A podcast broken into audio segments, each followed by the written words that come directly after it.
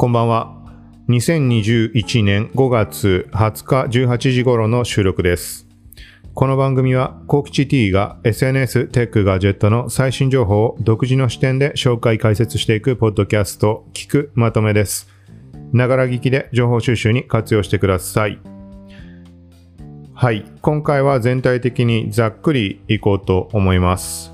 合わせてマイクのテストちょっと兼ねているので、そのあたり最後に話をしようと思います。まず一番最初に Spotify の話題です。Spotify が現状のコロナっていうところがあってのことだと思うけど、バーチャルコンサートの開催とかを発表していました。入場料というかチケットがいくらだっけなまあなんか支払いをした上で参加して、まあ音楽を楽しむことができるみたいな感じです。日本語の情報ってもう上がってるのかな？結構時間、まあ深夜ぐらいに見かけたのかなんかで、Spotify の公式アカウントがツイートしていたものを、はい、シェアして、で、概要欄にもリンクを貼ってあります。まあ気になる人はこれ見てみてください。えっ、と、翻訳すればある程度把握はできると思うので、各アーティストが40分から75分とかって書かれてるかな。その、なんかいろんなアーティストが集まってってものというよりは、アーティスト個別で配信をする感じなのかなっていう印象です。はい。そのニュースを見たタイミングで合わせてツイートをしました。はい。Spotify の動向メモみたいな感じで、箇条書きにして、で、ブログの方にも、ままツイートを載せただけなんだけど、後で肉付けしようかなっていう感じでリンク貼っておきました。この項目をちょっと読み上げてみます。Spotify の動向。まず今触れたバーチャルコンサート。そして最近触れている Spotify Hi-Fi。これはもともと2021年の2月に Spotify の発表会みたいなもので、高音質版のサブスクリプションの提供を予定している。そして2021年の後半、後半までっていう話なのか後半だったか、まあそんな言い方をしていました。で、つい最近、その Apple とか Amazon とかがその高音質版に動き出したっていうタイミングで Spotify に対して質問していた人がいました、Twitter 上で。そこへ Spotify の公式アカウントが回答をする形で、まあさっき言ったみたいに2021年の後半を予定しているってところと、えっ、と、詳細については随時アナウンスをしていくみたいなことをツイートしていました。はい。で、その他、Hey Spotify。これは、なんだっけか？ちょっとね、今メモだけしたって思い出せないんだけど、Hey Siri の代わりに Hey Spotify で、なんか曲の操作ができるとかだったかな？そんなわけないっけ？ちょっとわかんないけど、なんか Hey Spotify っていう響きでニュースとか上がってると思います。気になる人は今のワードで調べてみると、多分なんか出てくるんじゃないかなと思います。その次に、Apple Watch での Spotify の単体再生。これはかなり前から、アメリカかなんかの一部ユーザーなのかなベータテストみたいな感じで行われてるっていう話ありました。Apple Watch を使っている人だとわかるかもしれないけど、なんて言ったらいいかな。あの、使ってない人向けに言うと、例えば、Apple Music とか、Podcast もそうかな。ちょっと若干違いあるかもしれないけど、あの、Apple が管理するその音楽系、ポッドキャストとかそういうものは多分 Apple Watch 側にダウンロードをして聞くことができるんじゃないかなと思います。はい。つまり iPhone とか一切近くになくてもネットのかん、ネットの環境がなくてもできるってことになるかな。まあ、なんかそんな感じに捉えてください。曖昧だけど。で、対して Spotify とかを再生するときっていうのは Apple Watch っていうのは単純なコントローラーのあの意味合いしか持っていない。再生自体は iPhone 側でするっていうのは基本的な感じです。逆に言うと、Spotify を使ってる人わかると思うんだけど、スマホで再生するか、もしくはなんか連携みたいなのをしておくと、例えばパソコンの方で流すか、と逆にパソコンで音楽流してるときに、あの iPhone 側で流すもできたっけか？できないっけ？それは。うん、なんかそんな感じに連携して使えるわけだよね。はい。そこに対して、Spotify 側も Apple Watch の中で直接再生ができる。つまりはだからダウンロードができるって意味合いなのか、もしくは、携帯のキャリアの回線からストリーミング、ストリーミングってことだったかな？あ、ストリーミングかもね。はい。みたいな話が上がってました。ちょっとごめんなさい。曖昧で。その Apple の Apple Music、Apple Podcast に関してもダウンロードではなく、もしかしたらストリーミングの可能性もあるけど、うん、まあなんかそんな感じです。とりあえず Apple Watch 単体で Spotify が流せるようになるみたいな、なんかそんな話がありました。テストっていうことで。で、まあ現状どうなってるのかなみたいな。なので、Apple Watch 上で Spotify のアプリを開いて、なんかあの、なんていうの？その再生デバイスみたいなところをチェックすると、そこになんか表示されるとかされないとか、テスト対象になってれば何かが見えるとか、なんかそんな話だった気がします。ちょっと、うん、すごいグダグダでごめんなさい。続いてここからは Spotify Podcast に関する話です。まず、これもつい先日触れた自動文字起こし機能が間もなく実装開始、公開開始という話です。これは一部のポッドキャスター限定ってことだと思います。Spotify 限定配信をしている、例えばジョー・ローガンだとか、そういう有名な人とかいると思うけど、はい、そんな感じだと思います。で、最終的には全番組が対応予定との話でした。言語の問題もあるので、日本語がどうこうってところまではわからないです。つまりは音楽を聴くときの歌詞みたいな感じで、えっ、ー、と、なんか動的にこう歌詞が見えていくとかってことではないかもしれないけど、もう単純に喋った内容がずらっと並んで文章として読むことができるっていう、そういうイメージです。続いて、アンカーからサブスク収益化申請。はい。これは、うん、そのままかな。ポッドキャスターが収益化するための機能。はい。続いて、タイムスタンプシェア。Spotify Podcast でこの位置から他の人に聞いてもらいたいっていう場合に再生中にシェアボタンを押すとタイムスタンプ、YouTube みたいにここから再生っていうのを指定した上でシェアができます。ただし、埋め込みの場合は試してみたけど、なんかうまく機能しないかなみたいな気がします。続いて、Facebook 上でポッドキャスト再生が可能に。これはもう対応してるはずなんだけど、試せてないのでちょっとわからないです。その他、以前から話が上がっていてどうなったかなってものだと、Q&A とか投票機能、ポッドキャストの。つまりは今こういう風に聞いてもらっている時に、えっ、と、まあ、例えば Spotify か Apple Music だったらどっちがおすすめですかって、俺が聞いてる人に聞いたとして、まあ、どっちかっていう風に投票してもらえるとかそういう感じです。はい、これも限定的な一部のユーザーのみしか使えないのかなと思ったけど、なんかどうやらアンカー配信の人たちに実装予定みたいな話があったような気がします。ちょっとこれは曖昧な記憶だけど。続いて同じような感じでビデオポッドキャスト、動画ポッドキャストっていうのもさっき言ったような Spotify 限定のジョー・ローガンだとかそのあたりは動画形式での配信も行われています。これもさっきの投票と同じでアンカーベースで配信できるようになるとかなんとかって話があったような気がするんだけどすべて2021年2月の発表会で上がっていたような気がします。ちょっと曖昧な点もあるので、はい、このあたりは改めて調べた上で、さっき言ったブログ、ツイートを載せてあるってところに肉付けをしたり、別途ポッドキャストを、まあ、一回、その特集会を作って話すとか、それこそ最近触れているサブ番組、声に偏る世界線っていう音声メディアとか、音声に関するところ、こういうマイクの設定とか試したりするような番組、はい、ほとんど動かしてないんだけど、そっちでやっていくのがいいかな、みたいに考えています。ちょっと思いのほか長くなってしまったけど、続いて、テック、ガジェット関連っていう感じで、まずは、マイクロソフトインターネットエクスプローラーサポート終了は2022年6月15日 IT メディアニュースの記事です。はい。つまりはこれあれかね、あんま細かく気にせずに見てたけど、まあ IE 自体、インターネットエクスプローラー自体がもう終了ってことでいいのかね。そもそももう終了ってことになったのかな？全然把握してないけど。はい。まあで、現状はエッジってものが存在しているので、そっちに移行みたいな考え方でいいのかな。うん、まあ、ブラウザに関しては現状だと普段から触れているのはブレイブをメインとして、パソコンでその他使うっていうともう、最近はもうほぼブレイブなんだけど、かろうじて使うとしたら、まあ、クローム、オペラ、そしてあとは Oculus 用に Firefox。Oculus の中でブラウザのアプリってのがデフォルトのものか Firefox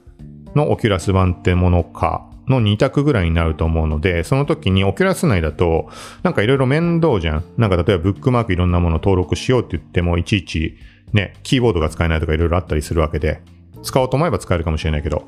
なので、もうパソコンの方で Firefox でいろいろ設定済ませてアカウントも作っておいて、そうすればブックマークの同期をしたりとか、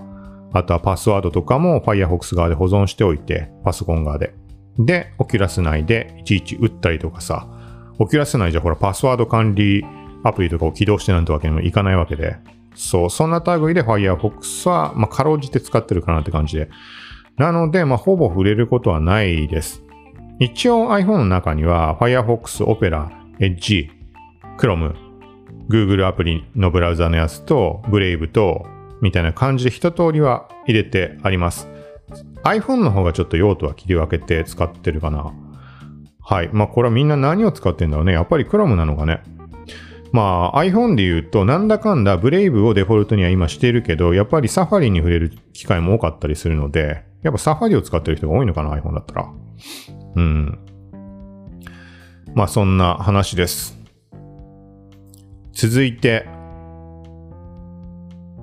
コラボモデル第4弾にして初のセミワイヤレスイヤホン登場。ピエール中野コラボモデルアビオット WEBD21D PNK ピンクってことかな？発売。ハイプレスリリースが上がっています。これはもう世間的にピアホンって言われていて、ツイッター上だとかだとめちゃくちゃ話題になっているイヤホンです。はい。で、これはね、個人的にも購入をしています。安いやつなんだけど、有線のイヤホン、有線ピアホンと呼ばれるやつ、1700円ぐらいでめちゃくちゃ高音質だって話ですごい話題になっていて、で、もともとはツイッター上で、なんかこの、あの、フォローしている人で、なんかね、この人は音楽とかすごいこだわりありそうだなとか、あとは、なんか例えば漫画とかアニメとか、まあいろんな映像作品に関しても、なんかそういうふうに感想でも何でも、こう発言していることに関して、なんていうのかな、共感できる部分が多いような人っていうのがいて、その人がまあ音楽すごい詳しそうで、で、これをおすすめしてたんだよね。そのピアホン1700円のやつ。この値段では信じられないみたいな。で、そう、この人が言うんだったらと思って買ってみました。そしたらね、そう、そもそも音のことが俺は一切わからないので、これが高音質なのか、あの低音質なのかって何を買っても判断がつかないわけよ。だから買い物にも悩んでいた。っていう中、その分かってるであろうって人がおすすめしてて安いんであればってことで買っていました。で、そこで、あの、まあ、個人的にはめちゃくちゃ満足して、あ、これはすごいわって本当に。よく言われる、めちゃくちゃ音が繊細。例えば、俺は楽器のことも、そのバンドがどうこうとかってこともわからないんだけど、一切知識はないんだけど、演奏してるものの各楽器が別々の、別々にちゃんと分かれて聞こえてる。っていうぐらいめちゃくちゃ繊細に聞こえる。そう。っていうのを体感して、これに関してみんなが高音質、高音質って言ってるってことは、じゃあ、高音質ってものは俺には何のことか分かんなかったけど、好みもあるだろうし。でも、これが高音質だって自分も感じたし、みんなも言ってるから、じゃあ、繰り返しになるけど、これは高音質な音ってのはこういうことなんだって認識のできたイヤホンです。うん、だからこれね、本当に好みがあると思うんだけど、あの、とにかくそれがめちゃくちゃ良かったので、そのワイヤレスのものも気になっているし、最近触れたように、そのね、そもそも AirPods 方面に行くのか、ソニーがそろそろ6月頭に発売っていう、あの、発売っていう噂が上がってる WF1000X M4 最新モデル、まだ正式発表出てないけど、にするかみたいな大きく分ければ2択であるんだけど、その間にね、ピアホンが入ってくるんだよね。だから余計悩ましい。ただ、ピアホンに関してはノイキャンは一切考慮されていないものだと思うので、なんかそもそもそこを、あの、ノイキャンをつけるつもりがないみたいな話を確か、その、ピエール中野モデルってなってるけど、ピエール中野さん自身がそういう発言ってしてるのを見たことがある気がするので、うん、そうなんだね。だから、なんか、どれにしていいのかがわからない。音質だけ考えたら、もうこのね、もう単純に、その1700円のものだけど、あの、めちゃくちゃすごいってのを俺自身が分かってるから、どう考えてもそれを選ぶわけよ。音だけ考えたら。けど、それを買ってしまうと空間オーディオとか立体音響はまあ多分ダメでしょ？で、ノイキャンも一応興味があるから、うーん、まあ、ノイキャンもつかないわけで、ただし高音質。とか、ものすごい悩ましい。かといってさ、ほんな2、3万するもの何個も買うわけにもいかないじゃん。別に俺音にもともと興味なんて一切なかったわけだし。あの、 no music, no life じゃなくて、 no music なぐらい、もう何も興味なかったわけで。うーん、はい。なんかめちゃくちゃ余談が入ったけど、そう、それが最新モデルとしてセミワイヤレスイヤホン。あの、一般的に言うワイヤレスイヤホンになるのかね。完全ワイヤレスとワイヤレスイヤホンって多分あって、完全ワイヤレスイヤホンってのは AirPods Pro みたいなやつだね。全く線がない。で、えっ、ー、と、今回言ってるセミワイヤレスと、世間的に言われてるようなただのワイヤレスって言われてるものだと多分、2つの左右のイヤホンの間に線がつながっている。で、その2つがつながっているだけで、そこから先に例えば iPhone とかにつなぐようなケーブルは存在しないみたいな感じだと思います。だから耳につけて首の後ろに線を回すタイプだよね、おそらく。そう。で、これは1万ちょっとぐらいのもので、これを買おうってことはまあ頭にはないんだけど、うーん。そう。まあみたいな感じです。これはね、あまあ、騙されたと思ってその1700円の試してほしいかな有線のやつ無線は無線だと価格が上がってしまうので気軽に試せないと思うから結構すごいんじゃないかなと思うけど 何も音のことわかんないやつが言ったったらあれなんだけど、で、レビューとかを見たときに、あのね、あの音を低評価ってつけてる人ってやっぱいるわけよ。それは好みもあると思うから。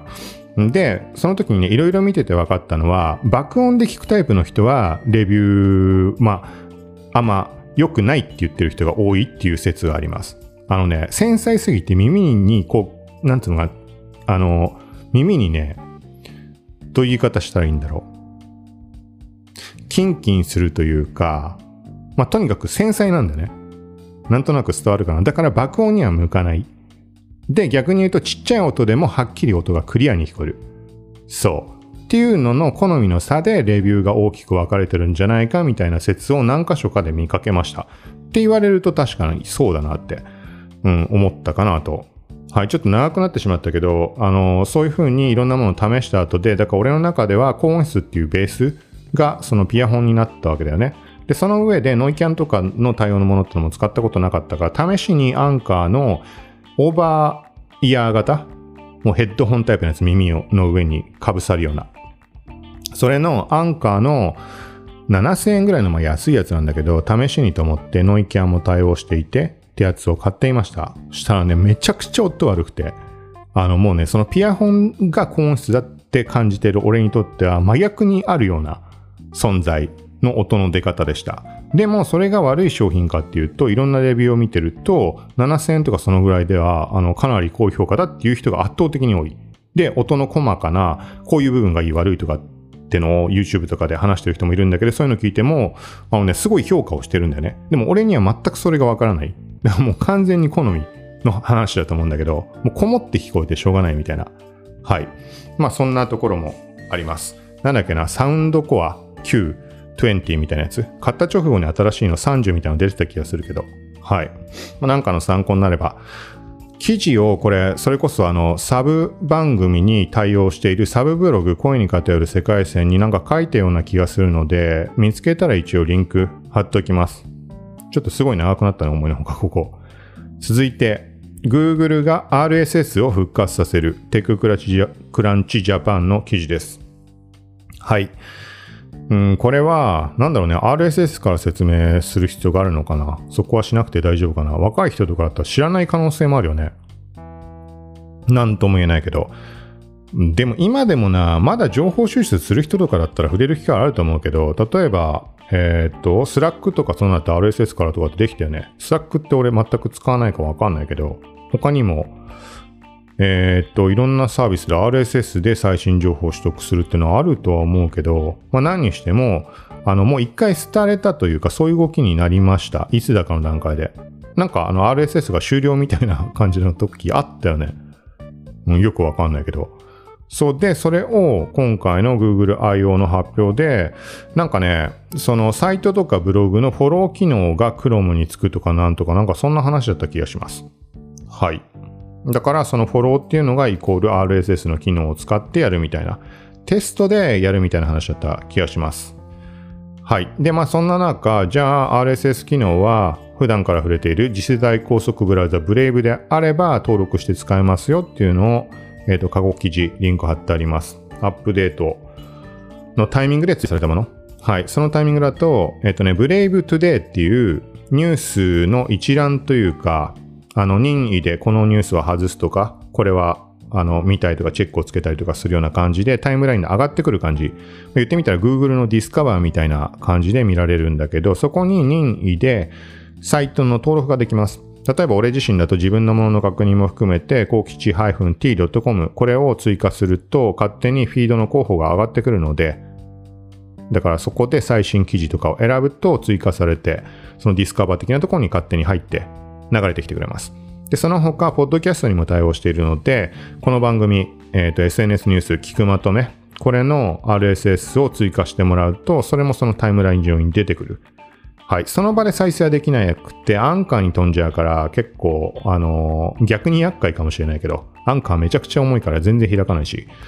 そう。まあ、これは気になる人は、うん。使い方によっては、いろいろ情報収集にも役立つと思うので、はい。続いて、これは、一応これリンク貼っただけです。Google I.O. の2日目のスケジュールかなんかが YouTube で上がってたので、2日目ってもう終わっちゃった？かなわかんないけど、まあ、ここを飛べば、そのチャンネルに行けば、他の情報も多分拾えるんじゃないかなと思うので、なんかね、再生リストみたいになって、こう、ずらっと動画が並んでるんだね。配信終わったものだから動画がもう用意されてるってことになるのかなちょっとわかんないけど、気になる人は、これも見てみてください。続いて、この番組を聞いてる人とかだと多少そういう意識はある、最低限ある人たちだと思うんだけど、もしくはより全然俺よりも知識のある人たちだとは思っているんだけど、わかんないか。まあ、いろんな人いるかもしれないしね。日本人が使いがちな漏洩しやすいパスワードトップ3。第3位。ASDFGH なんとか K が危険な理由とは？これ見たとき何のことか意味わかんない。第3位にさ、その ASDFGHJK ってそのランダムみたいなものを何のこと言ってんだろうと思って。うん。と、プラス、まあ、3位っつうなら1位、2位が何かなみたいなのも気になるじゃん。iCatch のサムネイル画像で見ると8が6個並んでるみたいな感じなんだけど、はい。2位、1位は何でしょう？俺個人は何、何って思ったかな？何を予想したっけな？なんか漠然とさ、自分の誕生日を設定してるとかそういうことかなと思ったんだよね。はい。で、実際に1位が、あの、まあ、そういう人いるだろうけどさ、答えが1位ね。1、2、3、4、5、6。そんなバカなことあるって。うん、まあ忘れないようにってやる人がいるのはわかるんだけど、さすがにちょっとまずいでしょって思うけどね。うん。はい。で、2位が何だろうな。世界中の調査で最悪の評価とか言ってるね。そらそうだろって話だけど。あ、なんか書かれてるね。呆れて言葉も出ない。単純なパスワードにしないように気をつけようとか。うん。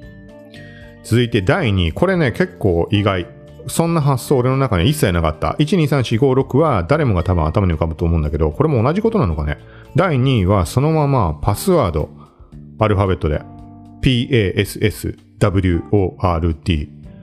これはちょっと想定外すぎて俺には何とも言えないわ。例えば、そう、もし仮にそうするとしてもさ、まあこれはあれか。もう、ある程度分かってる人、分かってる人というか最低限のリテラシーがある人の発想になるだろうけど、あの小文字と大文字を混ぜるとか、なんかそのぐらいはせめて、と思うけどね。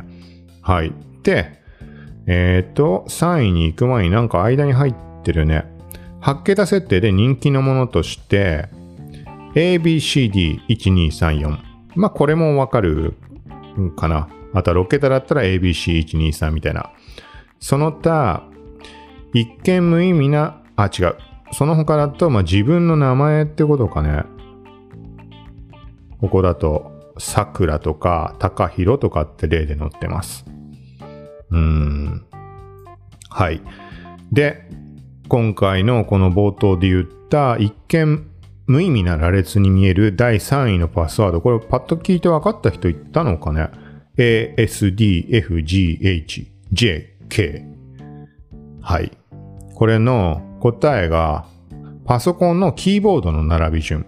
パソコン使う人ならこう言われればピンとくると思うけど、あの左手の小指で押す A、ホームポジションって考えたときに、A からその1個右が S で、って考えるとわかるかな。A、S、D、F が左手、担当のとこ。で、あれか、ホームポジションの右手には当たらないか。間に入っている G、H、J、K までを順番に入力しているみたいなことっぽいです。だからこれは多分そう考えるとパソコンを使ってる人の感覚だよね。って考えると、ある意味ではもしかしたら古い人たちとも捉えられるかもしれないし、スマホの方をメインで使っている人だったら、あ、でもそんなことないか。スマホもパスワードだったら当然アルファベットの入力だからキー、キーボード表示で設定することも考えられるか。でも、スマホでわざわざそのホームポジション的な位置を頭に発想浮かぶってことがなさそうだもんね。うん。で、ちょっとでも分かってる人ならそんな あの、パスワードの設定絶対しないだろうし。はい。まあ、みたいな感じっぽいです。で、ちなみに、プロが進めるパスフレーズみたいな感じでここに上がっているものだとどういうことだろうな。あ、まあでもあれか。単純に大文字、小文字、数字、記号を混ぜることで安全に。まあそりゃそうだろうなっていうとこだけど。はい。まあなんか、あの、分かってる風な感じの話し方をしてしまったけど、別に特に何をしてるわけじゃないけど、セキュリティに関して。まあ、もし今回の件で、ね、今話したようなのを使ってしまっているっていう人がいれば、これはまあ確実に変えた方がいいと思います。って言っても、そういう、あの、これは別に馬鹿にするわけじゃないんだけど、自分の身の回りを考えてもそうだからっていうところで話をするんだけど、あのね、そういう人には、ね、言ってもわかんないんだよね。危険性っていうものが。で、例えを出して言っても伝わらないんだよね。もうその感覚すら。だから、例えば Wi-Fi とかさ、そこら辺飛んでるものを勝手に接続してもら、してしまったりとかも平気でしてしまうし、うん、だからなかなかね、これは本当に周りにいる人たちが口を酸っぱくして言うとか、もうなんかあえて、あの、恐ろしい状態を作り出して思い知らせるとかじゃないと、もうわかんないのかもしれないなってちょっと思うけど。うん。ね。このセキュリティに関わるところなので、なんかさ、例えばスマホ単体でもパソコン1台でもいいけど何か起きた時にその人の情報だけでは済まないわけじゃん。いろんなところに広がってしまう可能性もあるわけで、はい。なんかまあそんなところを思いました。そう。で、次の項目で仮想通貨関連をちょっと何点か触れるんだけど、逆に今のパスワード絡みとかで言うと、仮想通貨に関しては、まあこれいろんなところで話上がってるけど、なんかね、この普通のサービスを使う時の感覚でパスワード忘れても問い合わせすればいいみたいに思ってるともうそこでアウトなのでそこは気をつけてください。で別に仮想通貨の番組でも何でもないからあれなんだけど、まあ余談を含めて言うと、それはもう話が全然違うので、もう二度とあのパスワードをあの忘れたから教えてくださいって言っても、その運営、運営みたいなものが存在するような場所でもそれはどうしようもないっていうことがあり得るので、ちょっと言い方、あの、もうざっくり言ってしまうけど、あの、そのサービスへのログインのパスワードを忘れたとかならなんとかなる可能性もあるけど、仮想通貨自体の取引に使う時のいろんなものがあるわけよ。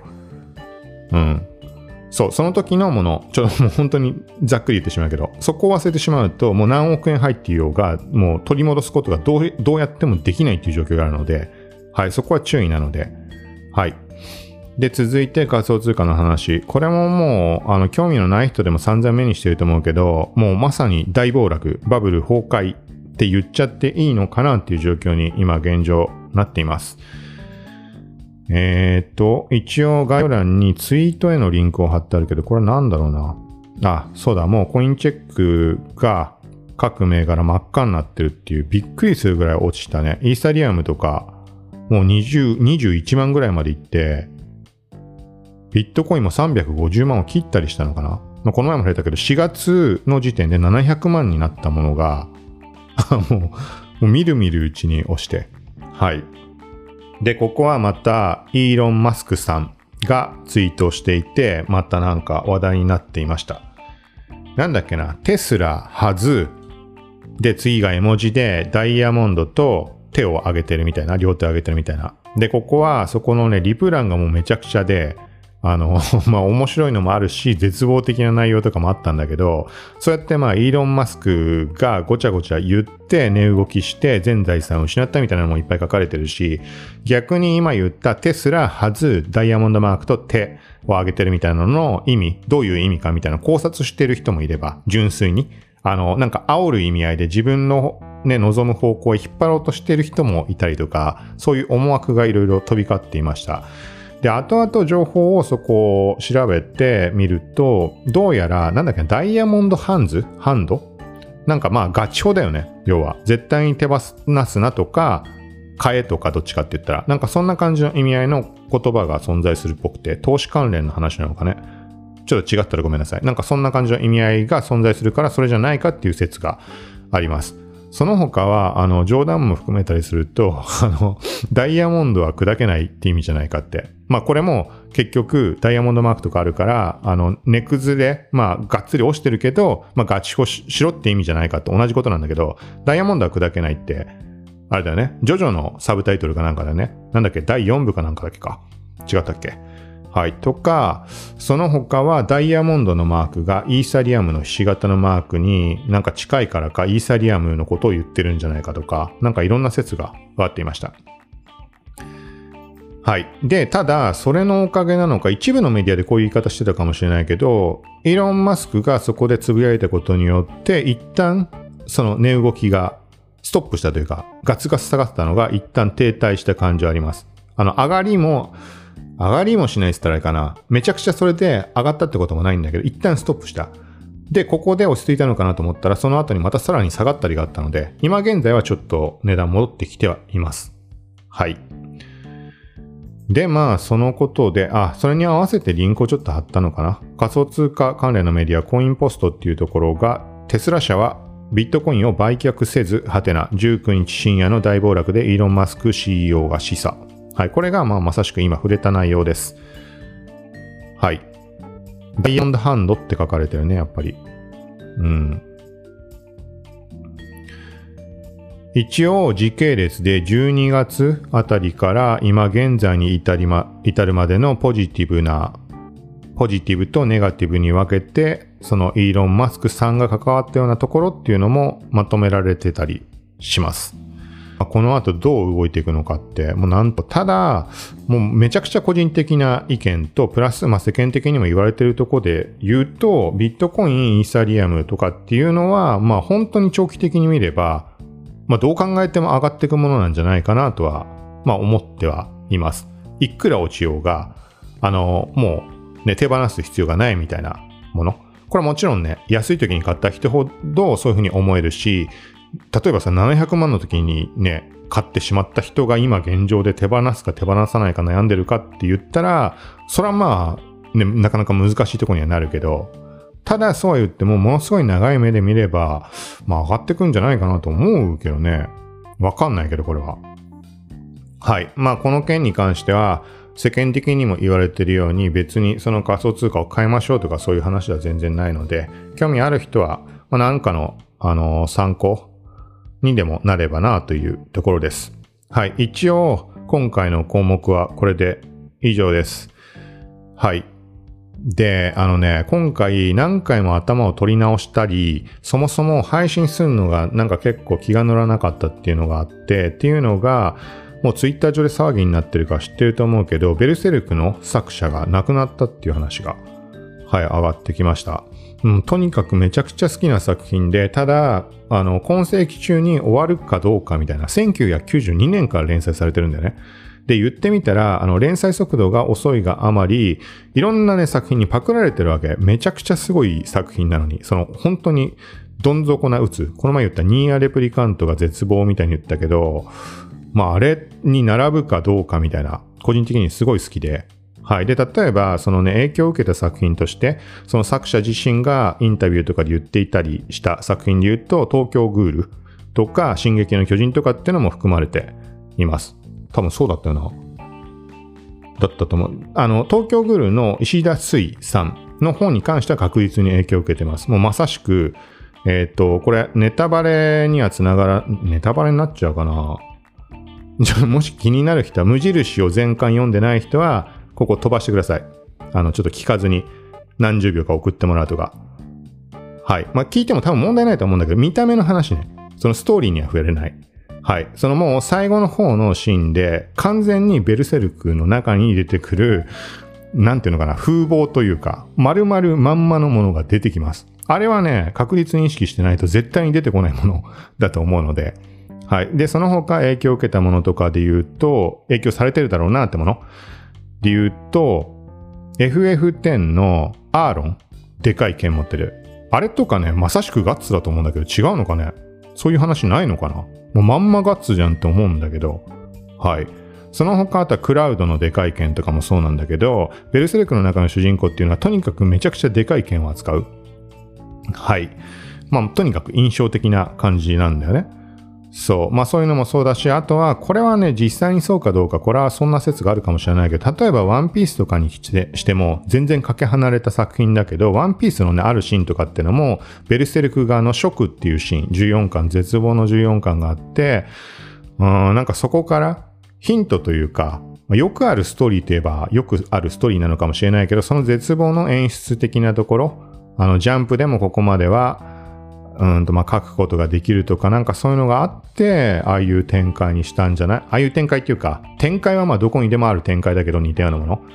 なんかそういうところをねちょっと頭にあって描いたんじゃないかなとかもうこれ勝手に思ってるだけだけど。はい。そう。まあとにかくだから連載が速度が遅いっていうところであの今挙げたのは個人的にはそのリスペクトってところから書いていってるような作品だとは思ってはいるんだけどなんかねとにかくこうさ言ったってしょうがないけど、すごい、あの、これが面白いってなっててさ、あの作品のパクリじゃんみたいに思う瞬間に誰もがあると思うんだよね。自分の好きな作品に対して。うん。うん、だからそういうのの、そういう感じで使われてしまっている部分っていうのがすごい多い。そう。で、まあ結局、そのね、まあ例えば俺たちが生きている間に完結することができるのかみたいな、みんな思ってたわけよ。それが今回みたいな形で未完のまま、まあ終了というか先を読むことができなくなってしまったっていう状態で、まあみんなすごい悲しんでいる。うん。なんかそういうふうにみんな言っていたけど、なんかその作者がさ死んでしまうっていうところを想定して言ってたわけじゃないじゃん。なんていうの？誰かがねツイートで書いたんだけど、その作者が例えば80歳、90歳になって、もう寿命で亡くなってしまった。で、結局完結できなかったね、みたいな、そういうのを想像してたみたいな。なんかそんな病気で突然死んでしまうみたいなのは、ね、みんな想像してなかったとか、まあそういうのも含めて悲しみの声が上がっていたという感じです。はい。まあなので、これはあれだな、もし見たことない人、名前だけ聞いたことあるぐらいの人、だから逆に言えば、最新の作品とか見たら逆にさ、そのね、ベルセルクの方が、なんか同じストーリーじゃんって思ってしまう瞬間ももしかしたらあるかもしれないけど、うん、もうベルセルクに関してはそのさっき言ったように1992年だと思うので、その時から描かれてひたすら。で92年ってったら何年？今2021年ってことは30年近くってことでしょ？すごいことじゃん。そう。まあこれはだからそう、この感じがあるからちょっとは、なんかね、ポッドキャストを配信するような気分にもならないし、なんかそういういろんな人のさ、ツイートしたのとか見てると、そっちの世界にこう引き込まれる感じがあるというか、あの、例えばベルセルクもう一回読み返そうとかって頭にもなるわけだしさ。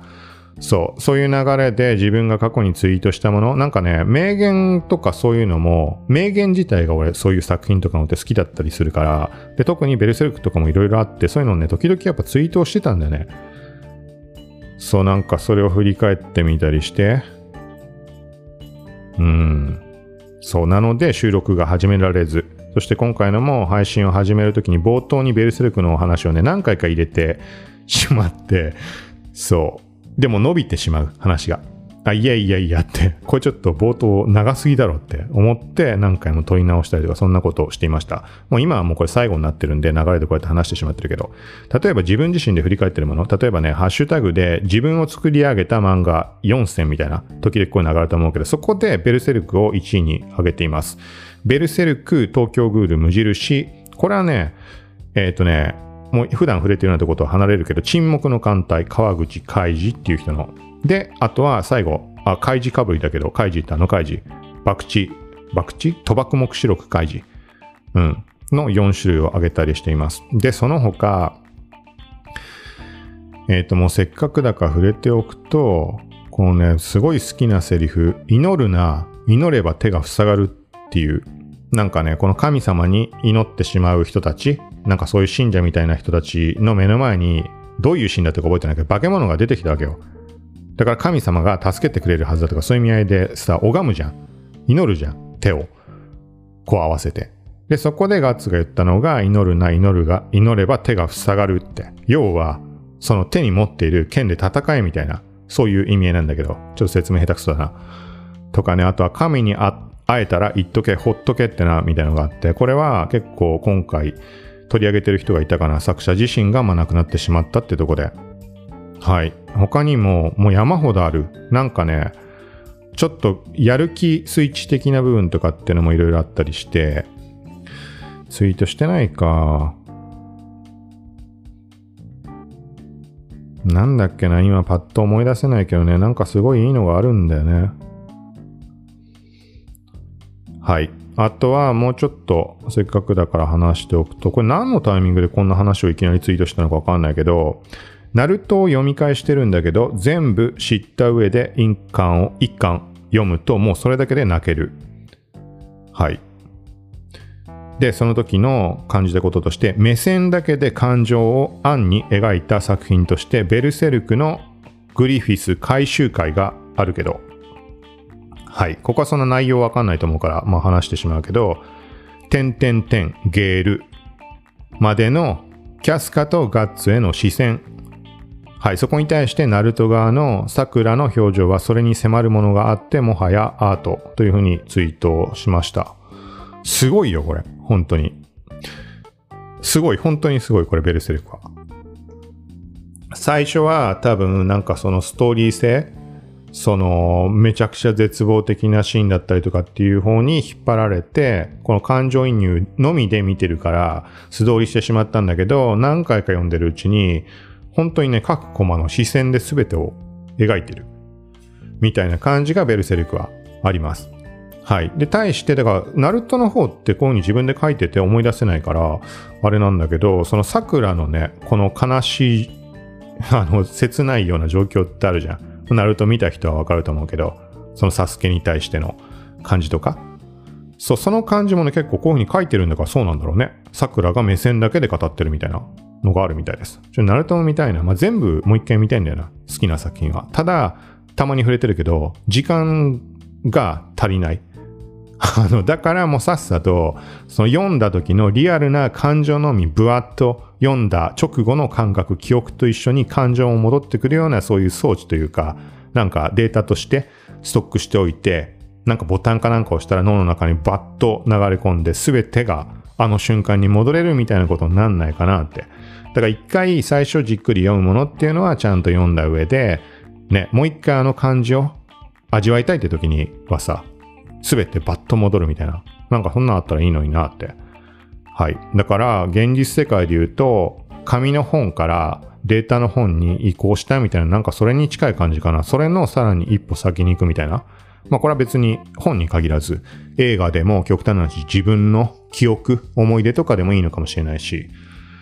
はい。まあなんかそんなことを思ったりします。だから死ぬまでにもう一回自分が本当に好きだって思った作品を振り返ることができんのかねって。うん。で、プラスさ、そういうのを読み返した時とかって、こう、誰かと話したくなったりするわけじゃん。まあ今の時代だったらね、自分がやる、やる気っていうか、するつもりさえあれば、それこそ今だったら音声メディア、クラブハウスでも何でもいろんなものを使って、ね、話せたりするかもしんないけど、はい。まあ、みたいな感じで最後はもう完全に余談です。ちょっとここも漫画方面絡んでくるといろいろ思うところがあったので、なんか、リアルタイムであのみんなアニメとかってさ、一斉に見て実況するじゃん。あれの漫画版ってあってもいいんじゃないのってもう昔から考えてて、なんかうまいことやって。そしたらあるんだね。多分あるよね。ジャンプかなんかのアプリで。そう、それにびっくりして、しばらくそういう方面全く追ってなかった数年間、空白の 数年間があるから、その間にできたんだなと思って、すごいことだよね。はい。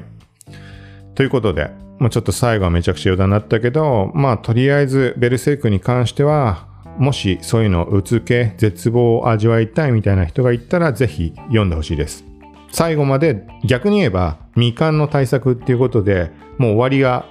ね、誰も見ることができないわけで。うん。そういう意味では、もう完全な完結とも言えるし。そう、俺もだから、その、なかなか先が出ないから貯めて思うって思ってたのね。だから途中で止まってますよ、もまあ、他の作品もそうなんだけど。そう、それが今回の件で結構ね、ネタバレっぽいものを目にしてしまって、ネタバレしたってもう古い情報かもしれないから、今言ったってしょうがないんだけど、けどそれでも結構気になるかな。気になるっていうか、うん。逆に、逆に読みたくなった側面もあったり。はい。まあ、ということで、今回はこんな感じでした。まあ、なんか、そうだな、ベルセルクの件、別話すっていうようなことではないかもしれないけど、まあ、俺の個人的な気持ちとしては、もうそういうものすごいでかい存在なので、うん、まあ本当にしょっちゅう思うことだけど、あの、ポッドキャストをやっている理由の一つっていうのが、今現在は、まあそういう感覚ではなくなってしまってるかもしれないけど、その場で感じた感覚っていうのをそのまま記録を簡単にできるものっていうのにも適しているものだなっていうのを、あの、ポッドキャスト始めたばっかの頃に話してるんだよね。今聞くとめちゃくちゃ、もう聞くの恥ずかしいような感じのものなんだけど、あの、うん、そう。そう、それもあるので、なんかだからそれこそ残していきたいね。なんかさ、ブログで残すとかってもう無理じゃん。記事でさ。で、時間かけて書いてる間に、やっぱ人に見せて、見てもらうために、整えていってしまう。なんかちょっとよく見せようとかさ、例えば、言葉の使い方とか。まあ、そういうことじゃなく、音声でその場でバッと簡単に記録できるっていうのはそういうのに適してると思うんだけど、いざやろうとすると、これもね、なかなかね、できないんだよね。ラジオトークをそういう用と思っていたんだけど。うん、けど、なんかいい機会だから、このベルセルクの件。なんかこう、うん、どっかにこういうものを残して、今後は順番に見たものとか残していくのとかもいいのかもしれないし。はい。ちょっと終わりがなくなりそうなので、もう終わりにします。まあ今言ったみたいに 何か、うん、なんかそういうのやったりしたら、まあ別にそれを聞いてくださいってわけではないけど、こんなのやりましたっていうのはまた、なんかアナウンスとか番組の中で触れたりしようかなと思います。はい。ということで今回は以上です。さようなら。